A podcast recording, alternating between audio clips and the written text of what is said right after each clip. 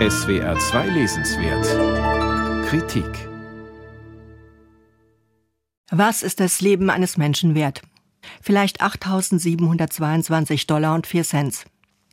Oder 7 Dollar und 55 Cent. Jede der über 30 Kapitelüberschriften in Jacob Gwansons Debütroman Überfluss entspricht einem Dollarbetrag. Es ist das Geld, das Henry, alleinerziehender Vater und Gelegenheitsarbeiter, im Alter von 16 bis Ende 20 jeweils in Bar zur Verfügung hat. Der 34-jährige Amerikaner Jacob Gwanson hat einen beeindruckenden Roman über den Wert eines Menschen und dessen Kaufkraft geschrieben. Der Roman wechselt zwischen Gegenwart und Vergangenheit des jungen Vaters Henry und seines Sohnes Junior. Gwanson verbindet in diesen beiden Erzählsträngen Henrys Perspektive mit der seines kleinen Sohnes, der die Härte des Überlebenskampfes schon früh am eigenen Leib erfährt. Juniors Mutter, tablettenabhängig und überfordert, hat die kleine Familie nach einem heftigen Streit verlassen. An Juniors achtem Geburtstag sind Vater und Sohn bereits seit einem halben Jahr obdachlos und leben in einem Pickup. Zur Feier des Tages spendiert Henry seinem Sohn ein Essen bei McDonalds und bucht eine Übernachtung in einem Billighotel. Ein Bett mit Badezimmer. Das ist Luxus für die beiden, die von Henrys wechselnden Hilfsarbeiterjobs auf Baustellen leben. Fast minutiös schildert Gwenson 24 Stunden im Leben des jungen Vaters, der versucht, der Spirale aus Arbeitslosigkeit, Sucht und Armut zu entkommen und eine Zukunft für seinen Sohn aufzubauen. Einen zarten Lichtschimmer am Horizont gibt es auch. Henry, vorbestraft wegen Drogenhandels, hat am nächsten Tag einen Vorstellungstermin, der die Wende bringen könnte. Raus aus den Schulden und damit die Hoffnung auf eine Rückkehr in den Trailerpark, der zumindest einen festen Wohnsitz garantieren würde. Doch eine Erkrankung seines Sohnes stellt ihn vor neue Probleme. Jacob Gwanson nutzt über weite Strecken die Perspektive des Free Indirect Style in seinem Roman.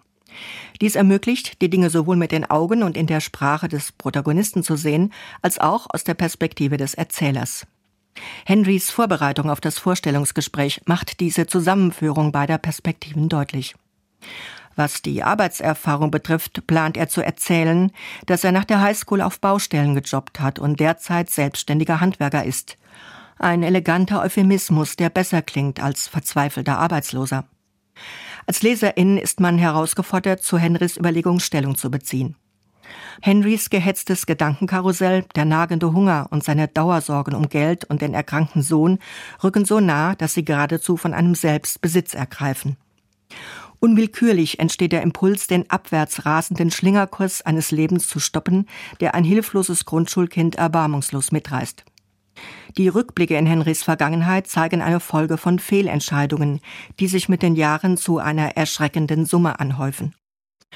Ein Drogendeal bringt zwar vorübergehenden Geldsegen, endet aber mit einer längeren Gefängnisstrafe. Als Ex-Häftling hat Henry damit alle Ansprüche auf staatliche Unterstützung verloren.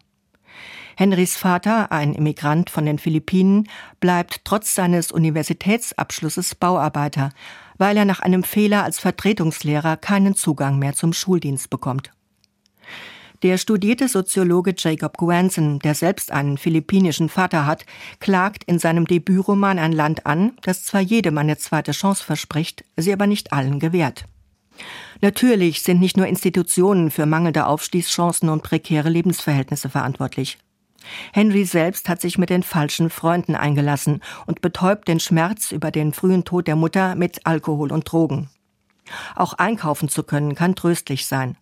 Es braucht psychische Kraft, um dem überwältigenden Warenangebot in einem Supermarkt zu widerstehen, das ein kleines Glück im auszehrenden Alltagskampf verheißt. Kaufkraft bedeutet Freiheit, Respekt und Dazugehören im kapitalistischen System. Wie fragwürdig und menschenverachtend diese Verbindung ist, macht Guansons sehr empfehlenswerter Debütroman auf erschreckende Weise klar. Jacob Guanson, Überfluss. Aus dem amerikanischen Englisch von Dietlind Falk. Elster und Salis Verlag, 25 Euro.